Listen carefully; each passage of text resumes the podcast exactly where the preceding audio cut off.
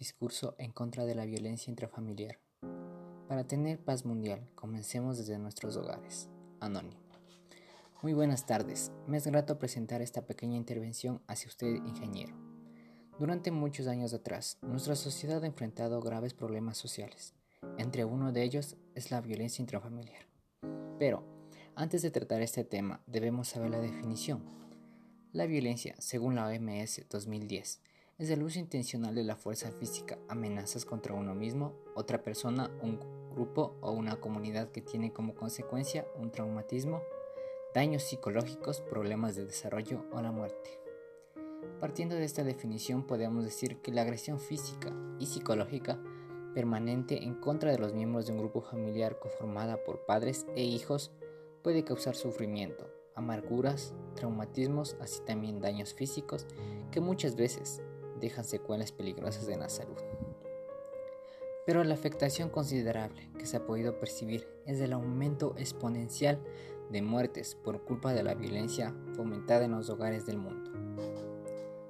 Tenemos que tener en cuenta que desde mucho tiempo atrás la mentalidad equivocada de que el hombre era la cabeza del hogar provocó muchos abusos por parte de estos sujetos, que aprovechando de su fuerza y falta de valores atentaban en contra del bienestar físico y psicológico de su familia.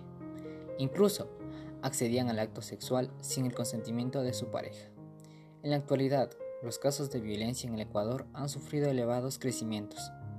Según cifras oficiales, se registra que un total de 64.9% de familias en el Ecuador sufre este tipo de ímpetu. INEC 2019. Razón por la cual es muy preocupante para las personas, en especial porque estas malas actitudes son las que más acogidas se tienen en el país. Durante el periodo de confinamiento a causa de la pandemia COVID-19, se pudo evidenciar que la cifra ascendió a 21.2%. Sin embargo, esto no acaba aquí, ya que de la misma manera la cifra de muertes también se elevó de manera alarmante. Es por eso que debemos poner un alto o al menos establecer medidas que controlen esta afectación a nivel nacional. Pero, ¿qué medidas pueden tomar las autoridades?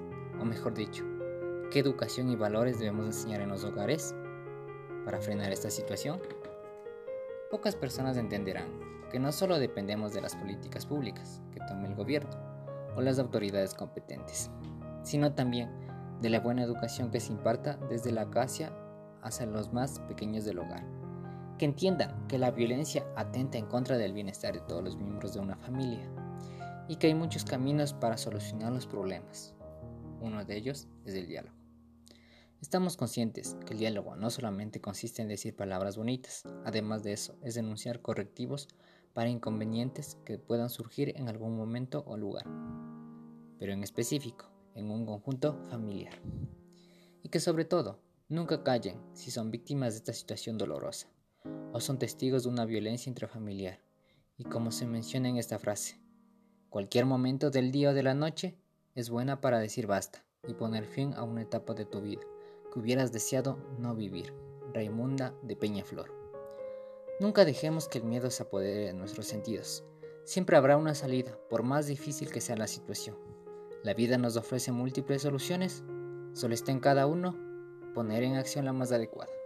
Gracias.